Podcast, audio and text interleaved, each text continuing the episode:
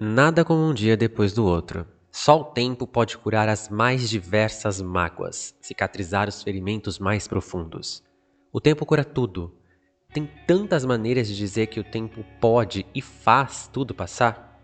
Não importa quanto, mas o tempo vai fazer tudo se ajeitar. Aqui hoje, em setembro de 2022, eu posso dizer mais uma vez que uma das coisas que mais se ouve na vida é real. O tempo pode curar tudo. No início de cada jornada em busca do amor, sempre me veio o medo. Quase deixei que ele decidisse por mim grande parte das minhas decisões de seguir em frente ou de desistir. Eu pensei em desistir de tudo inúmeras vezes, mas não deixei que o medo me impedisse de prosseguir e me permitisse voltar para trás ou criar um fim de linha antecipado. Em cada uma das vezes que caí, Senti que a jornada seria cada vez mais longa e eu teria cada dia menos energia para aguentar tudo aquilo em frente. Parei. Fiz intervalos maiores de descanso.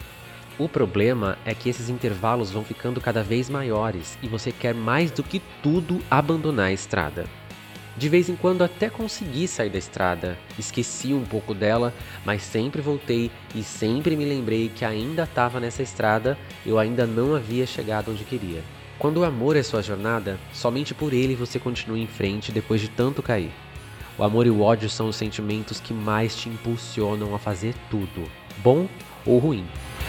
Na última vez que saí dessa estrada, eu estava totalmente exausto, como nunca estive, e achei que tinha desistido. Eu saí para tão longe da estrada que cheguei a perdê-la de vista e foi muito difícil aceitar que eu não sabia mais como retornar à viagem.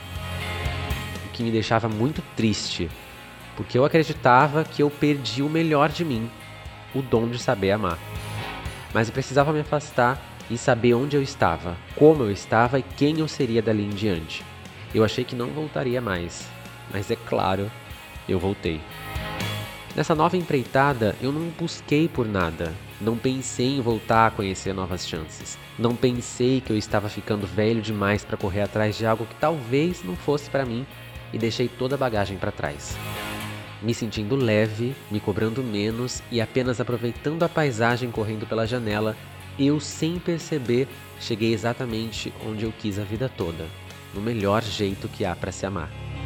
E para minha maior surpresa, de um jeito muito mais leve. Eu até estranhei o jeito que isso aconteceu, que essa história se escreveu, porque eu não estava acostumado a me sentir daquela forma.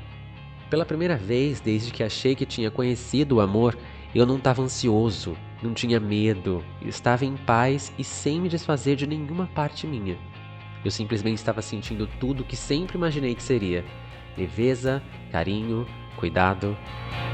Sem brigas constantes, sem voz alta, pressa de voltar para não passar da hora e dar motivo para uma nova discussão. Porque quando você está numa relação podre, qualquer coisa é motivo de plantar uma dúvida, uma desconfiança, uma briga e tudo baseado em absolutamente nada. O pior é que você só vai perceber isso tudo quando você entrar numa relação boa de fato. E aí você vai se perguntar durante um tempo se tudo o que você viveu antes disso era amor. E isso depois de, claro, você se questionar constantemente o que você sente agora, se o que você tem agora é realmente amor. As relações mudam tanto, pesam tanto, cobram tanto, que quando você encontrar a paz, vai duvidar que você ame de fato, que você mereça ou que seja real.